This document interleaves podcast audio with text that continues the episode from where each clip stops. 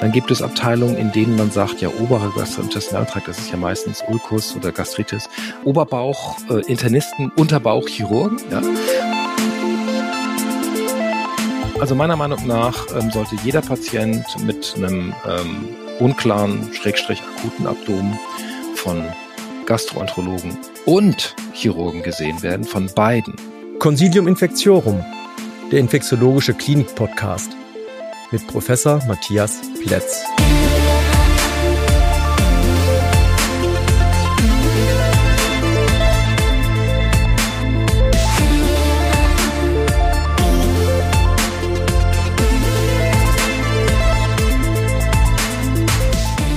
Ja, herzlich willkommen zu einer weiteren Folge von Consilium Infectiorum, dem infektiologischen Klinik-Podcast, liebe Zuhörerinnen und Zuhörer.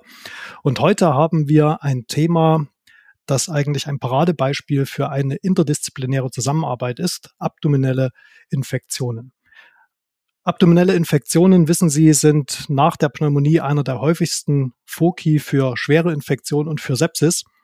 Und unser Gesprächspartner heute ist ein guter Freund von mir. Wir kennen uns schon seit vielen Jahren und ein Kollege, Professor Christian Eckmann, Chefarzt der Allgemeinviszeralen Thoraxchirurgie am Klinikum in Hannover-Schmünden. Er ist Facharzt für Chirurgie, für Viszeralchirurgie, für Thoraxchirurgie und er ist einer der wenigen und ich muss ehrlich sagen, für mich der einzige Chirurg, den ich kenne in Deutschland, der sich wirklich gut mit Antibiotika auskennt und der eine Leidenschaft für Infektionen hat. Er hat sich schon während seiner Promotion mit nekrotisierten Weichgewebsinfektionen befasst und immer wenn wir einen Chirurgen für Veranstaltungen planen als Referenten, ist sein Name der, der mir zuerst einfällt. Deswegen freue ich mich sehr, Christian, dass du heute bei uns bist. Ja, und du bist auch ABS-Experte. Du bist, du hast verschiedene nationale, internationale Leitlinien mitverfasst. Und ähm, wir wollen heute auch ein bisschen über die Interaktion zwischen dem Infektiologen und dem Chirurgen sprechen und von dir vielleicht auch ein paar Tipps bekommen, wie wir besser mit unseren Kollegen in der Klinik umgehen können, wenn wir am Patientenbett stehen. Herzlich willkommen. Vielen Dank für die lieben Worte, Matthias. Die kann ich nur erwidern. Also es ist auch immer eine Freude, mit dir zusammenzuarbeiten. Dann wollen wir gleich direkt ins Thema ansteigen. Ähm, abdominelle Infektion, immer wenn ich mit Studenten zusammensitze, merke ich, die verhaspeln sich in den ganzen unterschiedlichen Chollangitis, Cholecystitis, Divertikulitis. Ähm, wie teilt man die pragmatisch am Patientenbett ein? Ja, also da haben die Studenten völlig recht. Ich bin selber manchmal immer noch konfus über die verschiedenen Entitäten, die dort sich äh, in diesem äh, Bauchraum abspielen. Also grundsätzlich können das sind das Infektionen, die äh, vom Ösophagus bis zum Rektum sämtliche intraabdominellen Organe betreffen können. Ähm, wobei aber die Unterscheidung ganz gut ist, dass man einmal sagt, wir haben gastrointestinale Infektionen. Das ist die wirklich die Domäne der inneren Medizin, Gastritis, Helicobacter pylori Pylori, äh, vielleicht auch äh, Reisediarrhoe und das sind gastrointestinale Infektionen, die stehen so ein bisschen für sich. Ähm, äh, grundsätzlich wäre auch eine Harnwegsinfektion eine Bauchrauminfektion, ne? aber äh, weil das äh, weil das Organ auch im Bauchraum ist. Aber so relativ eng gesprochen äh, würden wir bei int unter interabdominellen Infektionen ähm, diejenigen äh, verstehen, die entweder eingeteilt werden in unkomplizierte Infektionen, das heißt eine Infektion des Bauchraums ohne eine ähm, Peritonitis oder einen Abszess ähm, und eine komplizierte Infektion, bei der das äh, bei der das existiert. Das ist diese amerikanische Einteilung, die ich gar nicht so toll finde, weil zum Beispiel, ähm, sagen wir mal, eine, eine Clostridoides difficile Infektion mit einem Ribotyp O27 und einer Mortalität von 40 Prozent wäre eine unkomplizierte Infektion, weil es keine Peritonitis ist. Und eine akute Appendizitis mit einer Mortalität von 0,5 Prozent wäre eine komplizierte Infektion. Ne? Insofern ist das nicht so gut, ähm, glaube ich, für die Einteilung. Und klinisch, pragmatisch am Krankenbett hat sich eigentlich seit Jahrzehnten die Einteilung in verschiedene Peritonitis-Formen bewährt. Und da haben wir einmal die primäre Peritonitis, bei der keine Hohlorganperforation vorliegt, sondern im Erwachsenenalter so gut wie immer eine Translokation aus äh, dem Magen-Darm-Trakt. Das ist häufig bei Leberzirrhose-Patienten der Fall, die dann eine monomikrobielle Infektion haben. oder auch äh, CRPD-Katheterinfektion, das ist auch eine primäre Peritonitis. Hier ist also. Vielleicht kannst du, kannst du gleich mal ein paar Beispiele für Erreger geben, die du an dieser Stelle erwarten würdest, weil die unterscheiden sich ja. Ja, ja, schon. Es ist schon äh, auch ein äh, Enterobacterales, äh, die, die führend sind bei den Erwachsenen.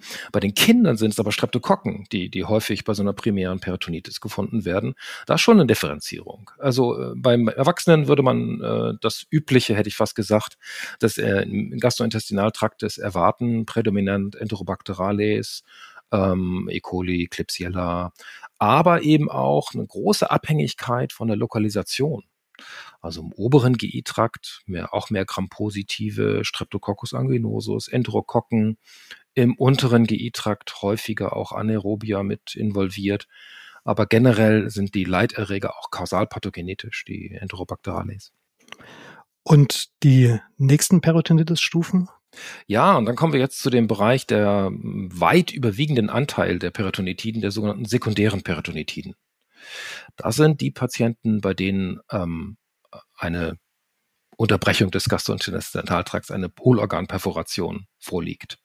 Ähm, die können unterteilt werden in die ambulant erworbenen ähm, sekundären Peritonitiden, also Patient mit Magenperforation nach ähm, NSAR-Einnahme ähm, äh, mit einem ganz normalen Erregerspektrum, ne, auch hier wieder mal, aber da Enterobacterales führend, aber keine resistenten Erreger, zumindest überwiegend nicht in Deutschland.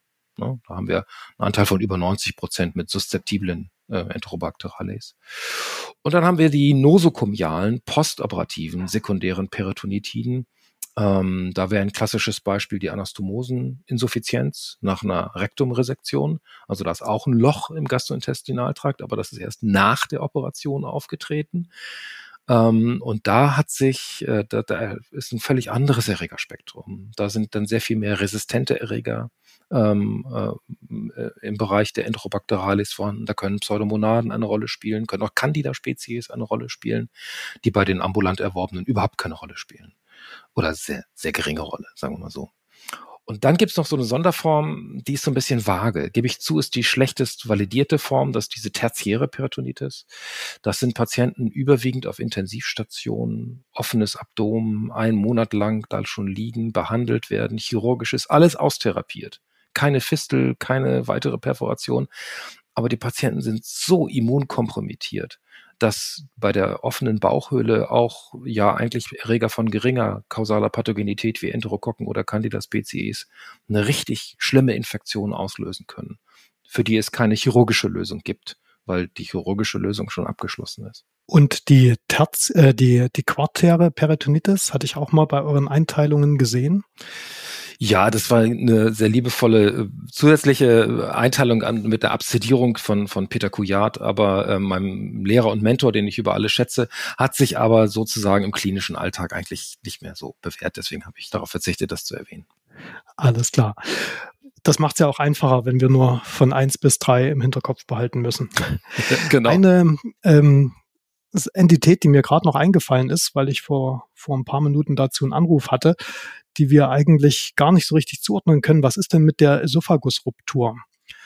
Das passiert ja oftmals auch iatrogen und ähm, wenn wir dann über die empirische Therapie sprechen, da hatte ich immer den Eindruck, bei der Esophagusruptur herrscht viel Unsicherheit, weil es eben wenig Daten dazu gibt. Aber das ist so aus meiner Sicht eine der Indikationen, weil die Gefahr Mediastinitis besteht, wo wir auch empirisch mal die Candida mit adressieren. Ja, das sind ganz, ganz, äh, das ist eine wirkliche Crossover-Erkrankung. Das ist sozusagen eine, ähm, sag ich mal, thorakal-abdominelle Infektion. Also wenn, wenn du so willst, beides, meine beiden Fachgebiete mit einschließend. Ähm, einmal Iatrogen äh, bei Biopsien oder äh, solchen Dingen, wo die Kollegen dann am Ende äh, sehen, huch, da ist ein Loch und das können sie auch nicht mit OTS-Clips oder was auch immer verschließen oder machen das natürlich, aber haben Angst, dass sie während der Intervention eine Mediastinitis hervorgerufen haben haben.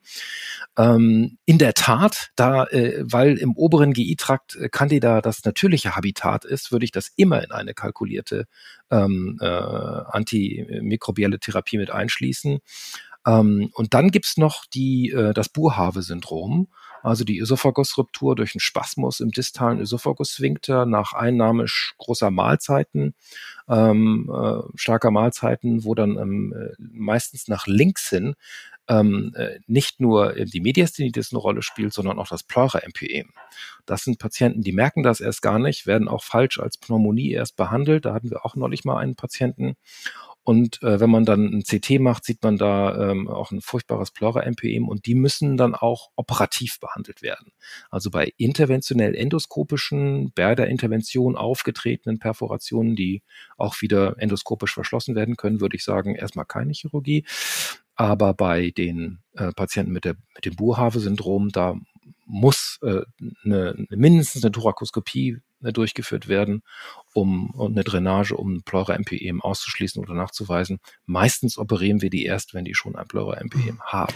Kann ich mich erinnern, ein Fall in meiner Assistenzarztzeit und da sind wir damals drauf gekommen, weil in dem Pleura-August vor allem die Amylase aus dem Speichel sehr, sehr hoch war. Mhm. Und das wahrscheinlich, ähm, also darüber kam dann die Idee, dann auch mal in der Bildgebung gezielt nach dem Ösophagus zu sehen. Ich füge noch die Anekdote zu. Wir hatten, wir hatten mal einen Patienten, der aus Kreta äh, zu uns äh, überwiesen wurde. Der, hat, der hatte da äh, einen leckeren Abend gegessen und danach die äh, Perforation gehabt. Die haben es auch nicht so richtig gecheckt, haben den dann verlegt im schwersten Zustand. Und wir haben dann bei der Revision äh, noch die Fischgräten aus dem Thorax rausgeholt. Also aus dem Thorax, okay. Ja, der, ja das, das Mal hatte, hatte sich in den Thorax entleert, ne, sozusagen. Teil, Teile davon. Ja, das zeigt, äh, das sage ich auch den Studierenden immer, wenn wir über Sepsis und Antibiotika sprechen, sage ich, vergessen Sie bitte nicht den Chirurgen, weil über Jahrhunderte hinweg war Infektionstherapie Chirurgie gewesen. Also Antibiotika haben wir noch gar nicht so lang. Und wenn man den Fokus mechanisch sanieren kann, ist das immer mindestens, wahrscheinlich sogar deutlich effizienter als eine klassische Antibiotikatherapie. Das bringt uns aber schon, also häufig übersehen etc. zu der Diagnostik. Wenn ich jetzt in der Notaufnahme stehe, da kommt ein Patient rein, ich vermute, eine Sepsis. Der erste Fokus, an dem wir immer denken, ist die Pneumonie. Der hat keine Pneumonie im Röntgenbild. Der hat vielleicht auch keine Fremdkörper, die jetzt erstmal so zu sehen sind. Äh, klagt vielleicht noch über Bauchschmerzen oder der Bauch ist in Untersuchungen eben hart angespannt, äh, schmerzdruckhaft. Wie, wie geht's weiter aus deiner Sicht? Wie wäre hier eine adäquate, schnelle Diagnostik? Was muss ich machen als Assistent in der Notaufnahme? Ich gehe zu, zunächst noch einen kleinen Schritt zurück und sage, ähm, es wird ein Patient in die Notfallaufnahme gemacht, gebracht, wo es heißt, der hätte ein akutes Abdomen. Das höre ich, glaube ich, dreimal am Tag. Und dann gehe ich da hin, da gehe ich da hin und dann liegt da einer mit gekreuzten Beinen und liest die Zeitung. Das ist natürlich kein akutes Abdomen, das ist ein unklares Abdomen. Ne? Und ähm, äh, da, da muss man auch gleich diese Differenzierung treffen, weil ähm, sowohl die Intensität des diagnostischen Prozesses auch, als auch der zeitliche Ablauf des diagnostischen Prozesses hängen eng mit der Akuität des Krankheitsbildes beim Patienten zusammen. Bei dem da, den ich gerade erwähnt habe, da haben wir Zeit. Ne? Da können wir in aller Ruhe das Abdomen untersuchen, da können wir Laborwerte bestimmen, ohne Sono machen, komme ich alles noch zu. Aber ähm, äh, die, äh, die, die Message ist, äh, ein, ein Großteil der Patienten, die vermeintlich ein akutes Abdomen haben, haben es überhaupt nicht. Jetzt aber zu deinem Fall, der schon eine nächste Dramatikstufe äh, sozusagen ist. Der Patient ist äh, in der Sepsis und man hat keine Pneumonie gefunden und die zweithäufigste Grund, hast du völlig gesagt, richtig gesagt, ist intraabdominelle Infektion.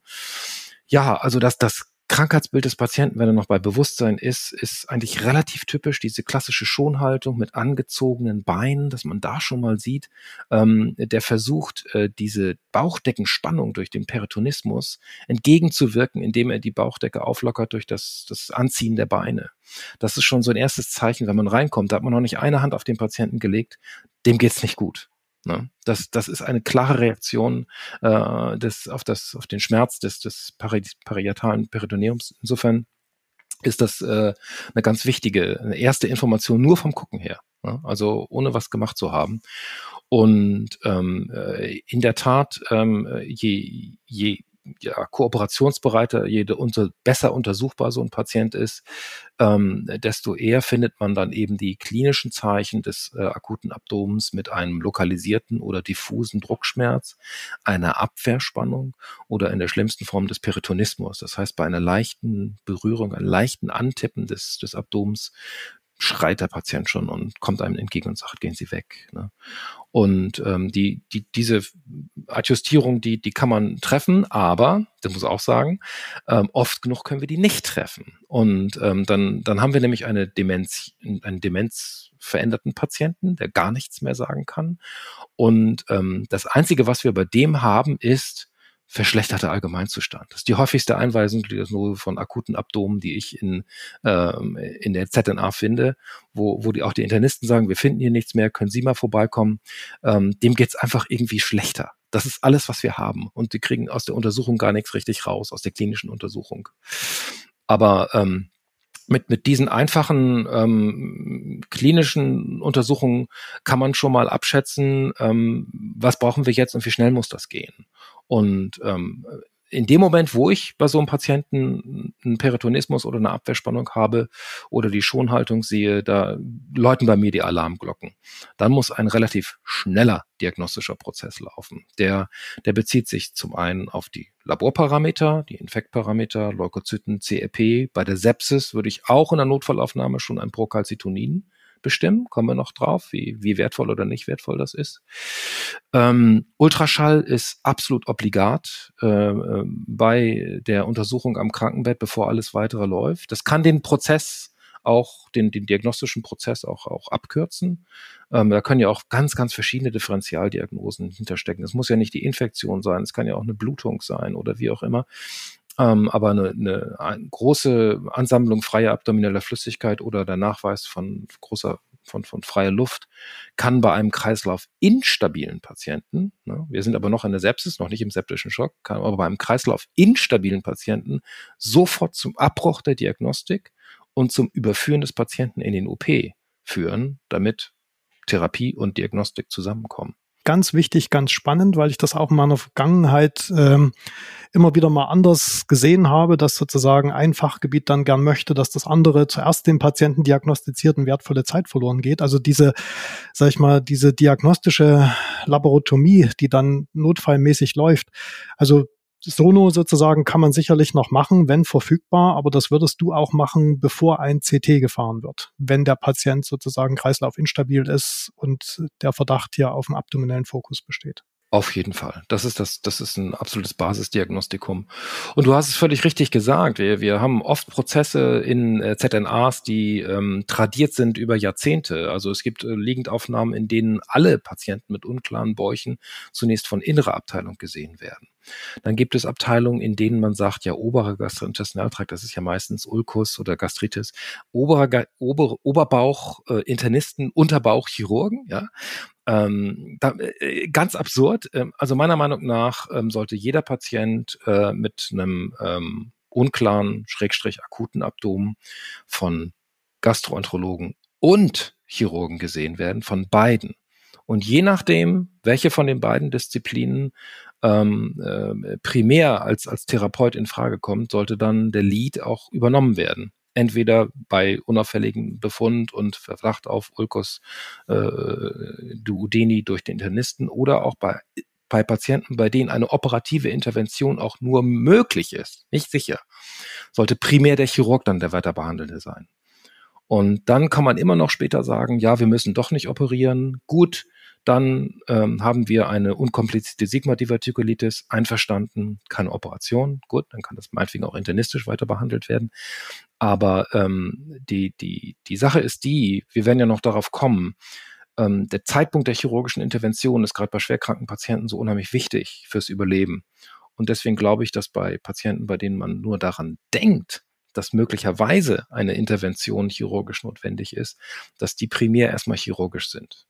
Das finde ich sehr, sehr wichtig. Das versuche ich auch, wie gesagt, meinen Studierenden immer beizubringen. Die erste Frage bei einer Infektion ist immer, wo ist der Fokus? Und der Fokus heißt nicht nur, das ist das Erregerspektrum und diese Substanz muss ich wählen, sondern da muss gleichzeitig auch der Entscheidungsprozess laufen. Ist das ein Fokus, den ich mechanisch entfernen kann und äh, kann der Chirurg mir da helfen? Und das muss natürlich auch zeitkritisch erfolgen. Da gab es ja die Medusa-Studie aus Jena, die das auch gut gezeigt hatte. Wenn man zu viel Stunden verstreichen lässt, dann kann sich die Sterblichkeit verdoppeln. Also alles, was nach sechs Stunden operiert wurde, hatte eine doppelt so hohe Letalität gehabt.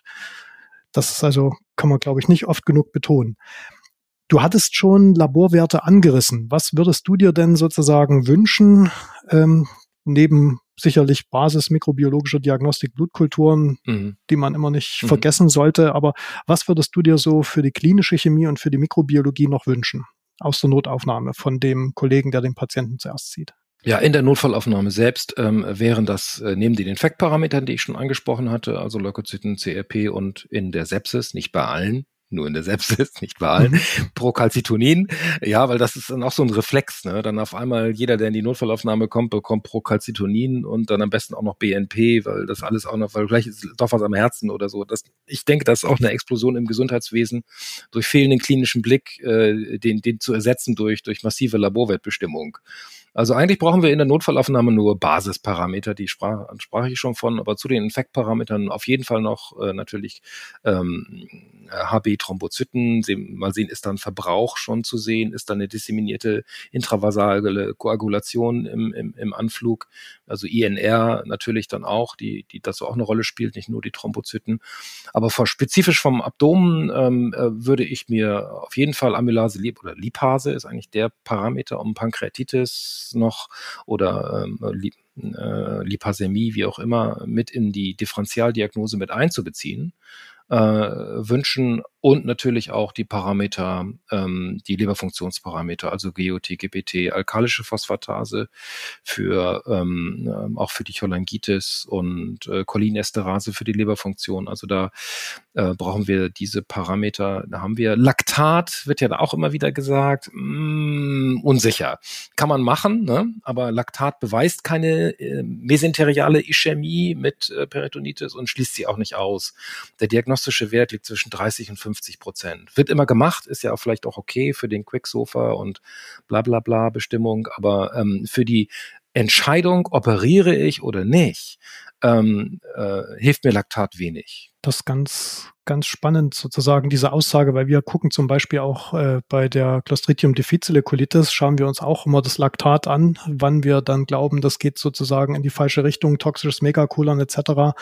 Ähm, du meinst also, dass es gar nicht, es soll einen nicht in falscher Sicherheit wiegen ein niedriges Laktat. Ja, in der Situation, die du beschrieben hast, ist das wiederum wertvoll. Du hast einen Patienten, der wird schon behandelt, ist schon ein paar Tage dabei und dann ist auch so Laktat als Verlaufsparameter wertvoll. Mhm. Ähm, in, in der Notfallsituation der ZNA wird das bestimmt, ist auch okay, dass man einen Ausgangswert hat, aber ähm, äh, es ist ein vielleicht ein kleiner Mosaikstein, aber ich gucke jetzt nicht per, primär aufs Laktat, wenn ich äh, überlege, Mensch, muss der Patient jetzt operiert werden oder nicht, sondern dann gucke ich mir andere Werte an. Und du hattest auch das PCT angesprochen. Also bei Pneumonie ist das ja eigentlich sehr gut äh, validiert. Da gibt's äh, relativ klare Cut-offs. Das ist auch meist relativ niedrig. So nach meiner Erfahrung beim abdominellen Fokus ist es häufig deutlich höher als beim pulmonalen Fokus. Man gab es ja immer viel Diskussionen. Ist das sozusagen der Erreger, der über die Höhe entscheidet. Also Gram positiv eher niedrig, Gram negativ eher hoch. Bei Pilzen weiß man sowieso nicht so richtig äh, sozusagen, was das mit dem PCT macht oder ist es der Fokus. Was machst du mit dem PCT als Chirurg sozusagen, wenn es ein abdomineller Fokus ist? Beruhigt dich ein niedriges PCT oder äh, wie gehst du, was machst du von der Entscheidung her damit? Ähm, ja, also die, die ähm, wesentlichen Parameter sind tatsächlich, ist tatsächlich das mit dem CRP kommt man schon sehr weit in, in dem bezüglich der, des Wertes eines Akutphasenparameters für die Detektion äh, einer Sepsis oder eines abdominellen septischen Fokus. Das reicht mir schon fast oft, aber das PCT ist dann additiv mit dabei. Es ist auch reagiert bei intraabdominellen Infektionen sehr stark. Das ist, glaube ich, auch ein Inokulum-Effekt. Also ich denke, dass also so eine riesige Anzahl freigesetzter 10 hoch 12 Bakterien, die bei einer Peritonitis mit Perforation freigesetzt sind, natürlich auch diese ähm, die Biomarker-Expression exzessiv ansteigen lassen. Das muss man echt, das muss man schon so sagen. Deswegen sind diese Werte sky high im Vergleich zur Pneumonie. Das äh, habe ich oft äh, schon gesehen. Und, und da ist der Parameter, äh, sag ich mal, gut, äh, also additiv, da brauche ich bei der Sepsis nehme ich ihn immer mit, ähm, um, aber wir kommen ja noch drauf, so richtig, wenn wir an andere, ähm, sag ich mal, Eigenschaften von, ähm, von, von ähm, Biomarkern kommen, äh, kann ich damit meine Antibiotikatherapie steuern, kann ich damit Antibiotikatage einsparen. Da ist das PCT leider nicht so gut wie bei ähm, respiratorischen Infektionen. Ähm, hatten wir, darüber gibt es nur Überlegungen, warum das so ist, aber meine Überlegung ist am ehesten, dass trotz erfolgreicher Chirurgie, die dann mal durchgeführt wird, immer noch eine, eine, eine Störung der Mucosa-Barriere da ist. Und es werden weiterhin über Translokation Bakterien freigesetzt, die Biomarker-Expression bei intraabdominellen Infektionen auslösen, sodass diese PCT-Werte nicht in dem Maße sinken, wie wir das von respiratorischen Infektionen kennen. Aber das ist eine Spekulation, das weiß ich nicht. Was was würdest du dir noch sozusagen an mikrobiologischer Diagnostik wünschen? Also Blutkulturen ganz klar und den Rest macht ihr als Chirurgen sozusagen, wenn das Abdomen eröffnet ist ja, genau. Also das ist unsere große, also wenn wir die Entscheidung getroffen haben, äh, die, die operative Intervention durchzuführen, weil durch äh, Ultraschall oder konventionelles Röntgen, man sollte es nicht unterschätzen, man kann auch da noch freie Luft sehen und das ist dann klar, zack, wir machen eine La Laparoskopie oder Laparotomie, das, die Entscheidung ist ja individuell zu treffen. Dann, aber die, die allermeisten Patienten bekommen auch bei uns ein Abdomen-CT. Ja, vor einer Durchführung einer operativen Intervention. Gar nicht so sehr, weil wir davon die Operationsindikation äh, zwingend abhängig machen, die haben wir oft schon vorher gestellt.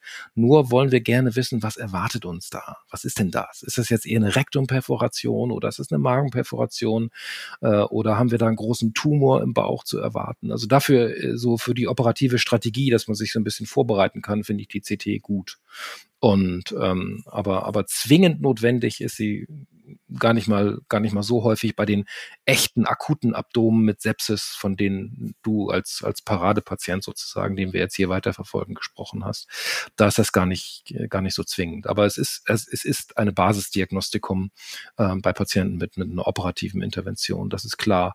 Und ja, tatsächlich, dass ähm, wir würden dann intraoperativ, da sind wir in einer privilegierten Rolle gegenüber den internistischen Kollegen, natürlich enorm viel Material gewinnen können. Das ist ja grandios. Ähm, und ich sage immer meinen chirurgischen Kollegen, bitte nicht nur einen Abstrich nehmen. Äh, das ist ein Klassiker. Aber ich kann verstehen, wenn man das um drei Uhr nachts macht, dass man da nicht denkt, oh, wir denken jetzt an die Paul-Ehrlich-Gesellschaft, wir nehmen hier äh, so und so viel Milliliter Flüssigkeit und das kann ich verstehen. Aber bei einer normalen Uhrzeit denke ich, ihr solltet aus allen vier Abdominalquadranten zehn Milliliter Flüssigkeit gewinnen. Damit kann man auch zum Beispiel, was wir ganz gerne machen, so Kinderblutkulturen beimpfen. Das ist dann so ein geringes Volumen, in das man das so reinspritzt setzen kann. Dann hat man eine bessere Aussagekraft. Ja, wir nehmen auch Abstriche. Und äh, was ich auch empfehlen kann, ist Gewebeproben. Die kann man nicht nur die kann man ja auch mal ähm, histologisch auf ähm, Erregerformationen, zum Beispiel ähm, äh, Candida mycelien untersuchen lassen, ähm, wenn man den Verdacht auf eine Candida peritonitis hat. Also da haben wir diagnostisch ähm, äh, haben wir unfassbar viele Möglichkeiten als Chirurgen, weil wir nur so nah dran sind und so viel Gewebe gewinnen können, im Gegensatz zu so einem, ich sag mal, armen Pneumologen, der da irgendwie mit fünf Millilitern BAL-Iluat zufrieden ist und sagt, hey, das habe ich jetzt und so und das nicht mal aus einer sterilen Seite abgenommen ist, ja, wo du die ganze Kolonisation noch mit berücksichtigen musst. Das stimmt. Ähm, jetzt die nächste Frage, die war, auf die haben wahrscheinlich alle gewartet in diesem Podcast, ähm, empirische Antibiotikatherapie. Da habt ihr euch ja auch Gedanken gemacht in Abhängigkeit vom Grad der Peritonitis, vom zu erwartenden Erregerspektrum. Wir haben es schon kurz angerissen. Ja, kannst du da vielleicht mal sagen, ähm, wahrscheinlich so schnell wie möglich, auch sozusagen vor der OP noch. Und was wäre so dein Herangehen? Ja, also ich denke, wir äh, haben ja so ein vier Stufen- oder Drei-Stufen-Modell, wenn man so eigentlich ein Vier-Stufen-Modell entwickelt, ähm, äh, für die antimikrobielle empirische Therapie äh, bei der Paul-Ehrlich-Gesellschaft, also die nationalen Empfehlungen, die ja dieses Jahr wahrscheinlich beginnend neu aufgearbeitet werden. Und das ist ein pragmatisches Modell, das ich auch ähm, im Vergleich mit den internationalen Leitlinien nach wie vor gut und richtig finde. Wir haben ähm, einerseits Basisinfektionen wie, sag ich mal, akute Appendizitis, Cholecystitis, ähm, bei, bei der bei Kreislauf stabilen Patienten, also ohne Sepsis oder septischen Schock, äh, absolute Basismedikamente wie Cefuoxim, Metronidazol, Ampicillin, Sulbactam, Amoxicillin, Clavulanat völlig ausreichend sind in Deutschland. Ne? Also wir haben sind die in der privilegierten Situation, dass wir resistente Erreger dort nicht primär berücksichtigen müssen, im Gegensatz zu anderen Ländern der Welt. Vielleicht, wenn ich kurz einhaken darf, ähm, Wahrscheinlich wissen das die meisten Zuhörer unseres Podcasts, aber das Metronidazol schließt quasi bei den Cephalosporin immer die Anaerobier-Lücke. die wir ja, die Anaerobia wollen wir ja unbedingt adressieren, währenddessen die anderen genannten Kombinationen, die du gerade gesagt hattest, also Amoxicillin, Clavulansäure oder Ampicillin, Sulbactam, die haben die Anaerobia im Spektrum ja schon mit dabei. Eine, eine Frage noch an dich, also Cefuroxim-Metronidazol ähm, hat ja die Enterokokken nicht dabei. Die Ampicillin und Amoxicillin erfassen die ja mit. Ab welcher so ab welcher Peritonitis würdest du denn empirisch sozusagen die Enterokokken erfassen und dann vielleicht, um die Frage noch richtig schwer zu machen, äh, den Enterococcus fecalis oder wo ja Ampicillin, Amoxicillin gut geht oder den Enterococcus faecium, wo ich ja de facto schon bei Vanco oder wenn die Niere nicht mitspielt, Linezolid bin. Na, das sind ja Fragen. Darauf hättest du mich aber vorbereiten ja, sollen. Dafür bist du heute da. Nein, natürlich. Also, ähm, äh, ich unterteile die Antwort. Ähm, Nummer eins, äh, ambulant erworbene sekundäre Peritonitiden äh, gibt es Arbeiten, die äh, Antibiotika-Regime äh, miteinander verglichen haben, die Anti, ähm, die Enterokokken mit einschließen und nicht mit einschließen. Bei kreislaufstabilen Patienten kein Unterschied. Warum? Die Enterokokken sind kausal pathogenetisch minderwertig. Die Infektion wird durch die Enterobacterales prädominant ausgelöst. Ob wir die Enterokokken mit einschließen, ist genauso unwichtig wie Pseudomonaden zu dem Zeitpunkt einzuschließen. Die brauchen wir da auch nicht. Also ähm, mit anderen Worten, da äh, ist es eigentlich wurscht, ob man äh, die Enterokokken mit drin hat. Da würde ich sogar also ich persönlich, wir haben hier einen Standard mit Cefuoxymetronidazol, weil die ähm, Aktivität oder die intrinsische Resistenz gegenüber äh, E. coli zumindest bei uns gegenüber ähm, Ampicillin-Sulbactam etwas höher ist als bei äh, Cefuoxim. So, das ist auch ein statistisches Phänomen. Da kann man seine Erregerstatistiken angucken und sagen, ja, bleibe ich jetzt bei Ampicillin Sulbactam oder sind 40 Prozent meiner E. coli gegen Ampicillin Sulbactam resistent, dann mache ich es lieber nicht. Ne? Dann, dann würde ich lieber das andere machen. Und ähm, äh, die Enterokokken würde ich dann mit einschließen, wenn es sich um ähm, eine schwere Infektion mit äh, einem kreislaufinstabilen Patienten handelt und äh, wenn es sich um eine Infektion oder wenn es sich um eine Infektion ähm, äh, bei, bei einem Patienten mit einer postoperativen, mit einer nosokomialen Peritonitis äh, handelt. Denn da haben wir es ja, wie gesagt, in der Regel auch schon mit so einem immunkompromittierten Zustand des Patienten zu tun, ähm, der, der zulässt, dass auch Enterokokken krank machen können. Das wäre dann bei uns diese Stufe drei ähm, für kreislaufstabile Patienten mit schwereren Infektionen wie Piperacillin Tazobactam die äh, diese Rolle spielen könnten, ähm, die diesen Part mit einbeziehen, was man da gut anwenden kann. Vielleicht auch in, Sondersituationen, wenn man, wenn der Patient mal vor einem Vierteljahr noch mit ESBL E. coli besiedelt war, Tigecyclin, kreislaufstabiler Patient, wie gesagt, aber schon schwer, aber schon schwerere Infektion, diffuse Peritonitis durch perforierte Sigma-Divertikulitis, vier Quadranten, schon krank, ne? aber noch nicht äh, dabei, ähm, dabei zu verzweifeln. Aber da hätten wir dann diese, diese Strukturen mit drinne und dann haben wir halt noch die Stufe 4, die wirklich schwerkranken Patienten mit hämodynamischer Instabilität, mit postoperativer Peritonitis, mit hohem Risiko resistenter Infektion, mit hohem Risiko auch für äh, Enterokokken oder ähm, Pseudomonaden, dass die eine Rolle spielen bei der, bei der Infektion. Da, da, da würde dann die Stunde de, der hochwertigen Medikamente wie Meropenem plus Linezolid, Deutschland ist ja so ein VAE-Land, äh, deswegen hm. würde ich sagen eher Efetium als Efecalis, weil es häufiger hm. nachgewiesen wird und äh, kausalpathogenetisch auch, glaube ich, etwas mehr drauf hat äh, mit einschließen. Ähm, da kann man auch mal ein Mischregime bei, bei Superkranken aus äh, Carbapenem plus äh, Ticketzyklin fahren. Ähm, oder man kann sich ähm, äh, eben bei, bei, aber dann auch wirklich nur bei Nachweis, wir kommen noch dabei, Nachweis von äh, hochresistenten, Carbapenem-resistenten Erregern auf die neuen Medikamente, Ceftazidin, Avibactam mit einbeziehen. Eine andere Möglichkeit wäre auch ähm, in, diesem, in diesem Hochrisikobereich resistente Erreger mit gramnegativen Erregern ähm, Phosphomycin mit einzubeziehen. Wir geben aber als Kombinationspartner, als, als ne? Kombinationspartner, nicht als Monotherapie, aber hier ist es hm. so, dass man ähm, äh, die Datenlage relativ dünn ist. Wir haben es in den Leitlinien mit drin, aber ähm, gemessen an anderen Medikamenten ähm, liegen klinische Daten über die Peritonitis mit Phosphomycin nicht so viele vor. Hm.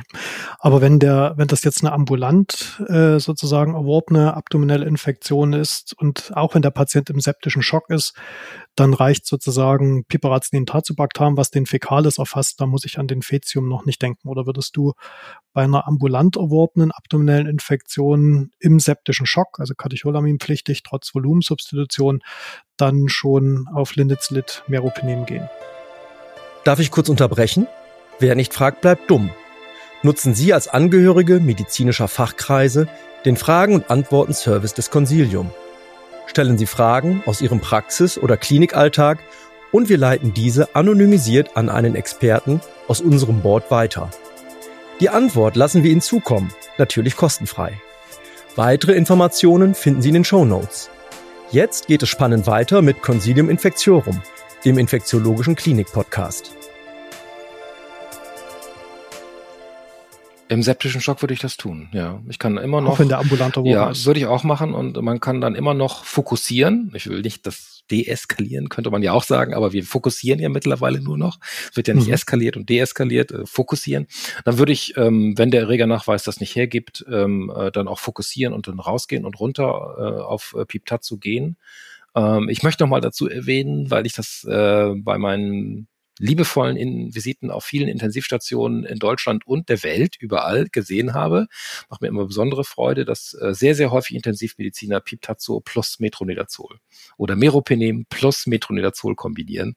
Und dann sage ich immer, das ist sehr, sehr schön von euch, aber das braucht ihr nicht, weil äh, bis auf, glaube ich, Bacteroides, Theta, Jota, Omikron äh, erfasst, genau. äh, erfasst, Pip, äh, erfasst Piptazo alle Anaerobier und das, das äh, Imipenem oder Meropenem macht das auch. Das müsst ihr nicht kombinieren. Nachdem du dich so wacker bei der Enterokokkenfrage geschlagen hast, ähm, wollte ich dir die nächste schwierige Frage stellen, nämlich äh, wir hatten schon kurz initial drüber gesprochen bei der Esophagusruptur, wo wir beide gesagt haben, wir würden auf jeden Fall empirisch Candida mit erfassen, weil so eine Mediastinitis, wenn man die einmal hat, die überlebt man nicht so gut. Ähm, und deswegen würde man da kein Risiko eingehen. Aber wann würden wir denn sozusagen bei abdominellen Infektionen unterhalb des Zwerchfells ähm, Candida mit erfassen? Empirisch. Ja, ja, ja, empirisch. Jetzt kommt's. Also die, die Geschichte beginnt irgendwo in den 90er Jahren wo man gemerkt hat, oh, da wird auch Candida mal im Bauchraum nachgewiesen. Dann haben die Kollegen ähm, quasi allen Patienten, die auf der Intensivstation gelandet sind, ähm, Fluconazol. Das war damals, die, die Azole waren damals die einzigen verfügbaren äh, Präparate. Das sind ja auch exzellente Präparate, muss man, darf man gar nicht mehr so äh, unter, unterschätzen, gegeben äh, und ähm, da äh, haben sie dann keinen Unterschied bezüglich der Sterblichkeit bemerkt. Dann kam die nächste Stufe. Da haben wir gesagt, oh ja, wir nehmen jetzt nur noch die Risikopatienten, also die postoperativen nosokomialen Peritonitis-Patienten. Da ist das Risiko, dass Candida auch krank macht, höher und geben denen Fluconazol Prophylaxe, muss man ja sagen. Das ne? ist ja schon fast keine. Ähm, äh, und ähm, dann äh, haben die Studien, in, die Ende der 90er Jahre dazu gemacht wurden, auch Meta-Analysen, äh, ähm, Forest Plots gezeigt, ja, die Rate an Candida-Infektionen, speziell Candidämien, äh, ist etwas geringer, aber die Sterblichkeit unverändert. Dann, ja, also mit anderen Worten, Prophylaxe vom Tisch. Ne? Also kann man eigentlich nicht machen. Und dann kommt die, die Zeit, ähm, der, dann, dann, dann kommt äh, Jean-François Timsit, der, der das mit dem Mikafungin bei multifokaler Candida-Kolonisation, ja, an verschiedenen Stellen, äh, abdominelle Sepsis, Intensivstationen äh, gemacht hat und kein Effekt. Also immer noch nicht die richtige Risikogruppe gefunden, die wir, auf die wir, das muss man deutlich sagen, bis zum heutigen Tage warten. Wer ist derjenige, der wirklich profitiert? Denn auf der anderen Seite wissen wir, wenn wir die, die antifungale Therapie nicht innerhalb der ersten 24 Stunden beginnen bei Candidämie mit intraabdomineller äh, Candidamykose, ähm, dann ist die Sterblichkeit wesentlich höher. Also wir müssen eigentlich früh anfangen, aber wir wissen gar nicht bei wem oder nicht so genau bei wem. Und ähm, äh, für mich sind aus diesen Daten, die, die zum Teil enttäuschend, aber auch irgendwie erhellend sind, muss ich sagen, wir, wir müssen auch hinzufügen, das hatte ich ja auch letzte Woche bei der PEG-Tagung gesagt, dass vielleicht von außen, von industrieller Seite mit der Entwicklung neuer Medikamente eine vermeintlich höhere Rate an Candida-Infektionen uns äh, in, in, die, in die medizinische Öffentlichkeit hineingeschwappt ist. Müssen wir feststellen, wir haben noch, ich habe sie, sie verschiedene Restindikationen. Erstens positive Blutkultur beim Patienten, also mit Candidämie, äh, mit intraabdominaler Infektion muss man behandeln, auch nur auch nur eine einzige, ja. Zweitens positiver Candida-Nachweis histologisch oder eben mikrobiologisch aus dem intraabdominellen Proben bei Patienten, die Kreislauf instabil sind, auf der Intensivstation liegen. Wichtiger Unterschied, wichtig, weil man kann auch mal eine Magenperforation haben, die laparoskopisch übernäht wird. Der Patient ist schon im Kostaufbau auf der Station und dann kommt die Nachricht, Candida-Nachweis. Der hat natürlich keine Candida-Peritonitis, sondern der hat nur eine hm. Candida-Kolonisation. Aber der Patient auf der Intensivstation bei dem nach der Anastomoseninsuffizienz Candida nachgewiesen wurde, der hat eine Candida-Mykrose. Die muss behandelt werden. Also der, der Nachweis, Blutkultur und kranker Patient plus, äh, plus Histologie, Schrägstrich, Mikrobio. Und die dritte Gruppe ähm, ist die, wo wir als Kliniker mit dem Rücken zur Wand stehen. Das heißt, septischer Schock, nosokomiale Peritonitis, schwerstkranker Patient. Wir wissen nicht, ob der wirklich eine Candida-Infektion hat, aber wir wissen, wenn wir das nicht innerhalb von 24 Stunden beginnen, stirbt der Mann daran, möglicherweise, oder die Frau. Und das ist die dritte Gruppe, die letzte, die empirisch übrig geblieben ist, der superkranke Patient mit nosokomialer Peritonitis zum Zeitpunkt der Revision. Und dann starten wir mit einem ähm, ähm äh, äh, Caspofungin äh, oder äh, Mikafungin oder Anidolafungin ähm, äh, mit die, die ja wirklich exzellente Medikamente mit einem geringen Toxizitätspotenzial sind, das muss man auch mal dazu sagen. Die kannst du ja quasi so dosieren, wie du willst. Das spielt überhaupt keine Rolle. Es ne, kann Nephro, keine Hepatotoxizität, äh, stark Fungizid. Also das, das sind schon tolle Medikamente in der Gruppe. Ähm, wobei man aber dann sagen muss, wenn dann der Nachweis nach drei, vier Tagen nicht erfolgt, ne, wenn er nicht da ist, dann ähm, würde ich auch meinen, dass kein Kandidat da ist. Das sagte die Beatrice Grabein, mit der du ja letztes Mal hier mhm. schon, die hat mir das immer gesagt, Christian, die, die Candida, die sind leicht nachzuweisen. Das ist jetzt nicht Clostridium difficile, wie der Name ja sagt, sondern das ist Candida. Und wenn der Candida nicht nachgewiesen wird, dann ist er auch nicht da. Ähm, die IDSA-Guideline hat ja, das ist ja noch eine sehr alte Guideline von 2009. Da gibt es, glaube ich, auch noch keine neuere Version von der IDSA. Zumindest hatte ich letztens keine gesehen. Die haben ja auch noch differenziert, wenn du den den du genannt hattest, den schwerkranken Patienten auf der Intensivstation, wo vielleicht noch Drainagen liegen und dann wird ja aus der Drainagenflüssigkeit quasi immer eine Mikrobiologie gemacht. Und da meinten die, alles, was äh, 24 Stunden nach Anlage der Drainage nachgewiesen wird an Kandidat, das kann man da ignorieren. Also die würden tatsächlich nur das ähm, innerhalb von 24 Stunden, das setzen sie gleich mit intraoperativ gewonnenem, das würden sie tatsächlich adressieren. Siehst ja. du das auch so oder? Äh, Bist nee. du da liberaler? Siehst du auch so? Ja, also wie gesagt, ich bleib dabei, also ich, also auf, auf Drainagen, Drainagenflüssigkeit und Nachweis von, von Erregern aus der Drainagenflüssigkeit, da, da gebe ich gar nichts drauf. Also die, ähm, das, das machen wir auch überhaupt nicht. Das, das davon äh, halte ich nichts, weil die auch in dem Moment, wo sie dann angebracht und äh, täglich oder alle zwei Tage die, die Beutel gewechselt werden, nicht mehr steril sind. Ähm, also äh, da, da bin ich, äh, da bin ich sehr skeptisch. Also das, das, die, die Drainageflüssigkeit spielt für mich in der, in der, im Ansetzen oder Absetzen von antimikrobiellen Substanzen eine komplett untergeordnete Rolle. Also für mich eher also ich brauche die Drainage, wenn überhaupt, dann erstens, damit überhaupt am Anfangsphase der Peritonitis die irrsinnige Flüssigkeitsmenge auch abgeleitet wird und der Patient kein Compartment bekommt. Und vielleicht, äh, äh, wenn es eindeutig ist, auch als, als Indikator einer Revision. Aber für die Mikrobiologie, nee.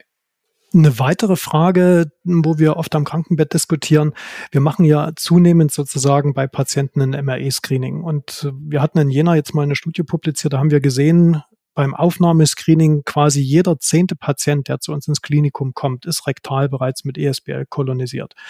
Also wenn du jetzt so einen älteren Patienten hast, der vielleicht im letzten Aufenthalt schon ein ESBL nachgewiesen wurde, der eine abdominelle Infektion entwickelt, was wäre denn da sozusagen deine empirische, deine empirische Therapie? Ja, finde ich, also es passt ja auch so insgesamt mit den Daten, finde ich, deutschlandweit, weil das war mal ein Prozent vor 10, 15 Jahren äh, und mhm. jetzt sind wir bei diesen 10 Prozent, die das tatsächlich haben. Der Patient ist ein klassischer Risikopatient äh, für resistente Erreger, kommt aus dem Heim, war vielleicht mal kolonisiert oder äh, hat Antibiotikatherapie in den letzten sechs Monaten gesehen. Ich habe jetzt wieder in letzten Woche in, in CMI eine Arbeit gesehen, die tatsächlich diese 180 Tage Grenze eigentlich immer noch findet.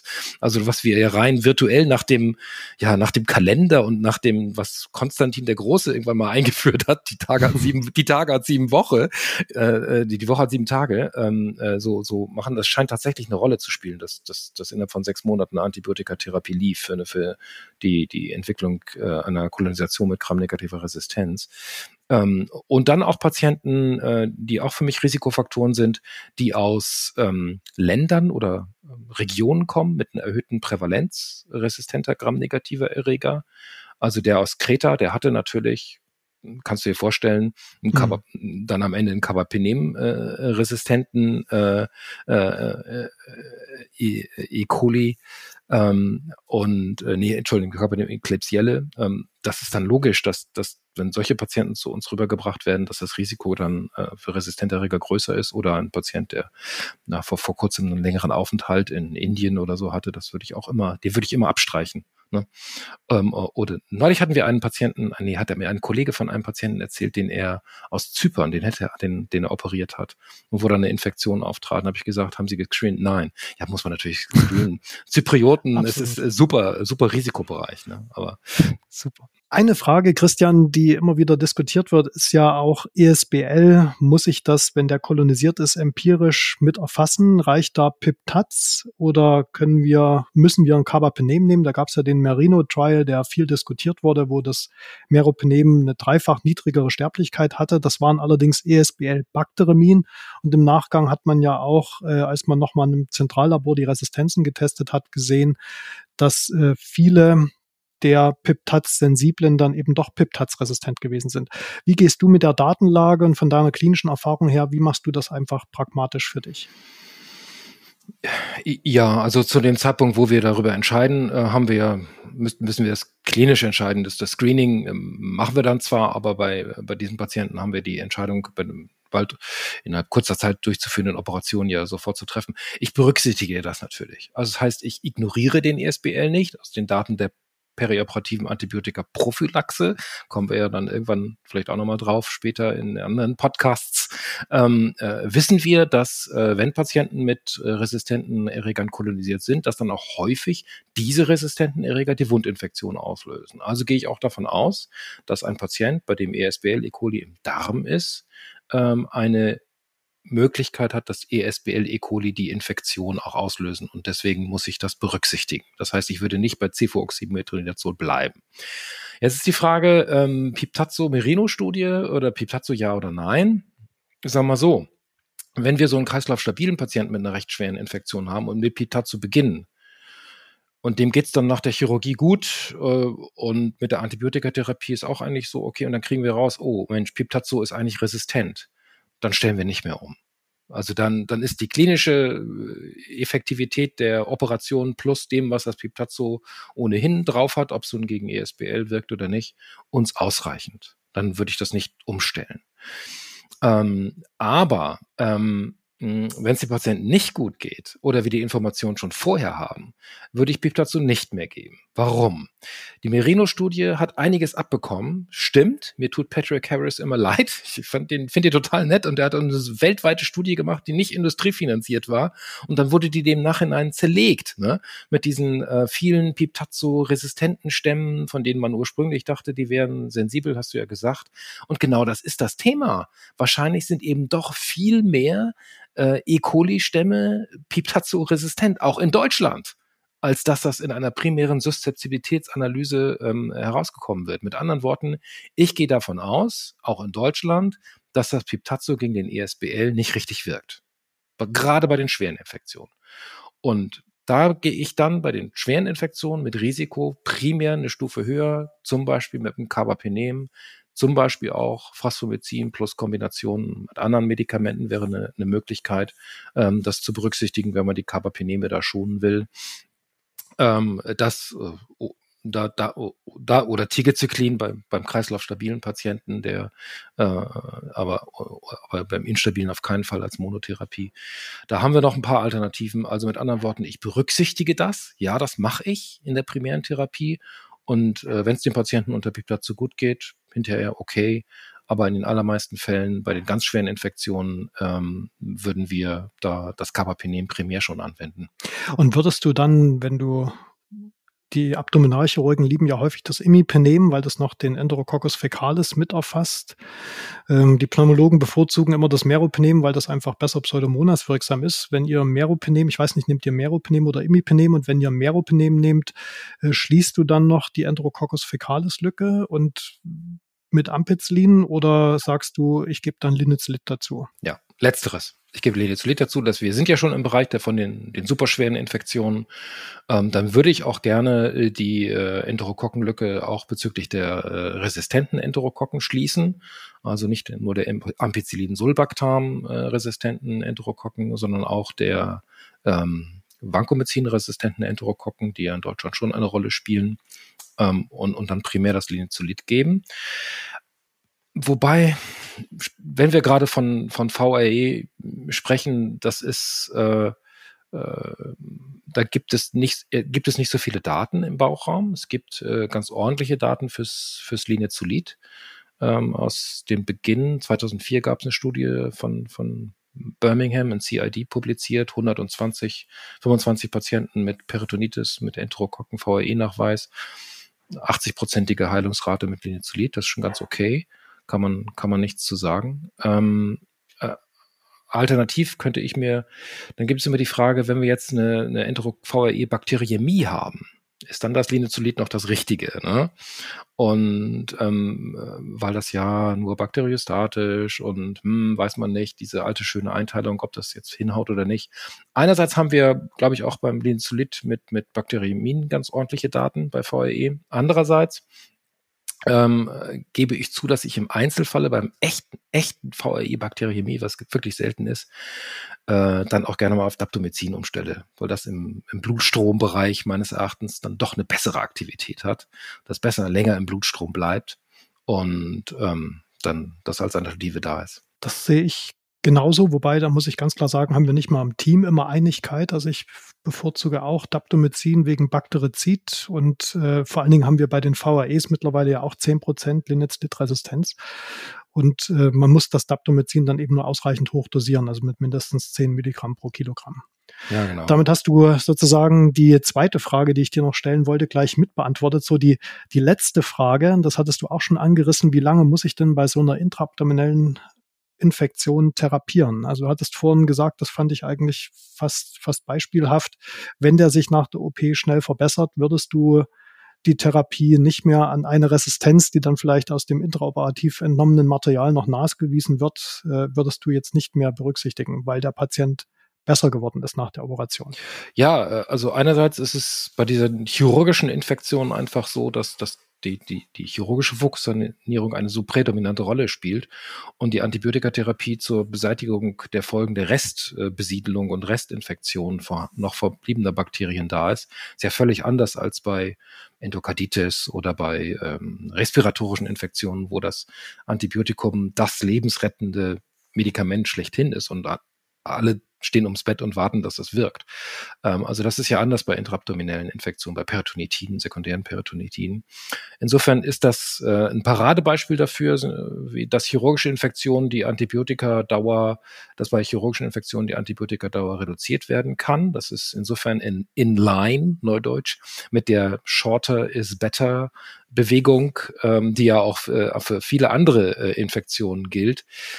Folgendermaßen, wir haben zwei Fälle. Wir haben einerseits den Patienten äh, mit der, schon mit der Sepsis, aber äh, nicht mit dem septischen Schock. der hat eine intraabdominelle Infektion, der kriegt Antibiotika.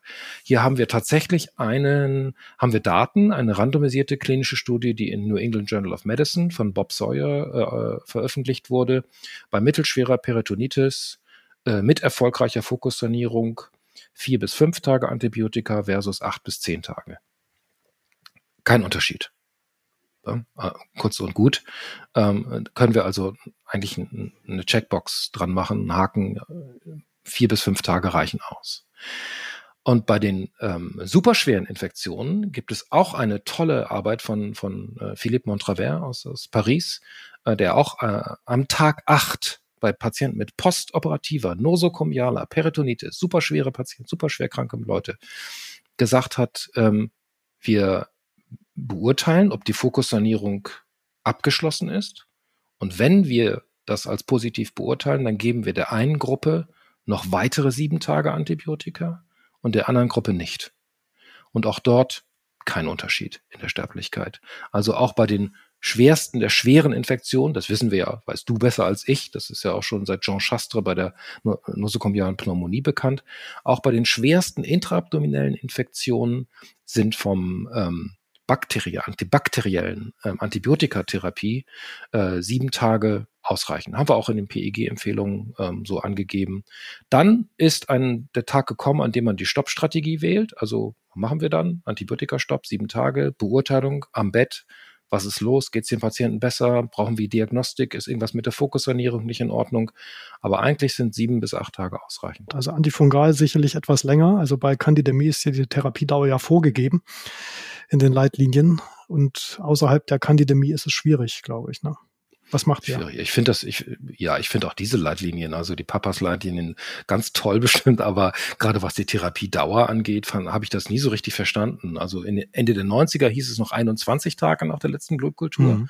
und dann 2009 hieß es 14 Tage nach der letzten Blutkultur. Und ich, ich suche bis heute die Studie, die 14 gegen 21 Tage vergleicht. Das ist eine, das ist, das ist expert-based. Also da, da setzen Leute zusammen, die dann sagen, oh, hm, vielleicht reicht ja auch 14. Und ähm, also ich sag mal, ähm, intraabdominelle Candida, Candida peritonitis ist echt eine, eine schwere Erkrankung. Das ist eine schlimme mhm. Erkrankung. Da würde ich jetzt nicht nach, nach fünf Tagen die Antibiotika absetzen, sondern da normalerweise haben wir dann 14 Tage Zyklus. Wir können ja auch vielleicht, wenn es den Patienten geht und die oral dann sogar besser geht, oral was aufnehmen können und die auch einen Candida haben, der suszeptibel ist, äh, Step Down auf Fluconazol machen geht auch. Aber 14 Tage finde ich gut. In Einzelfällen bei exzellentem klinischen Verlauf auch mal nach 10 Tagen. Mhm. Und du hattest gerade die fehlende Fokussanierung erwähnt als Ursache für ein mögliches Therapieversagen. Ähm, es, ich kannte noch sozusagen das Vorgehen, dass die Bäuche dann zum Teil offen gelassen wurden, dass regelmäßig lavagiert wurde. Gibt es da eigentlich zu diesem Vorgehen irgendwelche Daten? Wann soll der Infektiologe, wenn er gefragt wird, weil der Intensivmediziner sagt, er wird nicht besser. Und wann soll der Infektiologe den Chirurgen bitten, das Ganze sich nochmal anzusehen und vielleicht nochmal zu lavagieren? Ja, danke für die Frage. Wir haben insgesamt, insgesamt in der chirurgischen Therapie der Peritonitis einen Paradigmenwechsel festzustellen der von der traditionellen Therapie des 20. Jahrhunderts auf die evidenzbasierte des 21. Jahrhunderts umgeschwenkt ist. Erstens Therapiezeitpunkt, ähm, chirurgische Therapie bei septischem Schock so früh wie möglich, hattest du auch schon adressiert. Früher haben wir gedacht, nein, die müssen auf die Intensivstation, die müssen stabilisiert werden. Heute wissen wir aus verschiedenen Arbeiten, auch aus eurer Gruppe in Jena, das Gegenteil ist der Fall. Je früher der Patient in den OP kommt, je früher die Fokusernährung durchgeführt, desto besser das Überleben. Dann in der Tat, 80er Jahre, äh, Bäuche weit offen lassen, viel spülen, repetitive Laboratomien, ähm, das ist ersetzt worden durch Evidenz, die jetzt auch schon über zehn Jahre alt ist, ähm, von der äh, holländischen Dutch Peritonitis Trial Group, die die Strategie einer einzigen Operation mit einem Relaboratomie on Demand Konzept gegen die programmierten Relaboratomien verglich und dabei keinen Unterschied in der Sterblichkeit, keinen Unterschied in der Morbidität feststellte, sogar Verbesserungen, was die Anzahl der Tage auf Intensiv- und Krankenhausaufenthalt. Mit anderen Worten, die Mehrzahl der Patienten profitiert evidenzbasiert von einer Operation, die alles löst, hoffentlich, und dann man im, im gegebenenfalls dann nochmal lavagiert. Dann haben wir ähm, den minimalinvasive Chirurgie, die eingezogen hat, äh, auch in die, in die Behandlung lokaler Peritonitiden, Appendizitis, Cholezystitis, Magenperforation. Das kann man minimalinvasiv gut machen mittlerweile. Und auf dem anderen Ende haben wir die Damage Control Surgery. Das heißt, ähm, der Patient ist so krank, dass wir nur das absolute Minimum OP machen. Bauch auf, Dünndarmsegment, das perforiert ist, abstapeln, rausnehmen, Patient wieder auf Intensiv. Keine Anastomose, kein Stoma, einfach weg, stabilisieren und nach ein bis zwei Tagen die endgültige Fokussanierung. In Extremsituationen mit guten Ergebnissen, so dass wir äh, so äh, die, die Range des chirurgischen äh, Eingreifens insgesamt äh, viel, viel größer geworden ist. Und der Weg sollte immer dazu führen, dass wir so früh wie möglich, wenn wir können, das Abdomen verschließen. Denn die Patienten, die einen Faszienverschluss haben, frühzeitig, äh, haben ein deutlich verbessertes Überleben gegenüber denjenigen, bei denen das Abdomen lange offen bleibt. Ja, das war für mich jetzt auch nochmal neu in dieser Detailtreue. Vielen Dank. Ja, liebe Zuhörerinnen und Zuhörer, das war wirklich ein, ein spannender Podcast, wo ich selber auch viel mitnehmen konnte. Christian, nochmal nochmal vielen Dank. Ich habe ja schon gesagt, ich könnte dir sehr, sehr lange zuhören. Wir sind nur zeitlich etwas limitiert.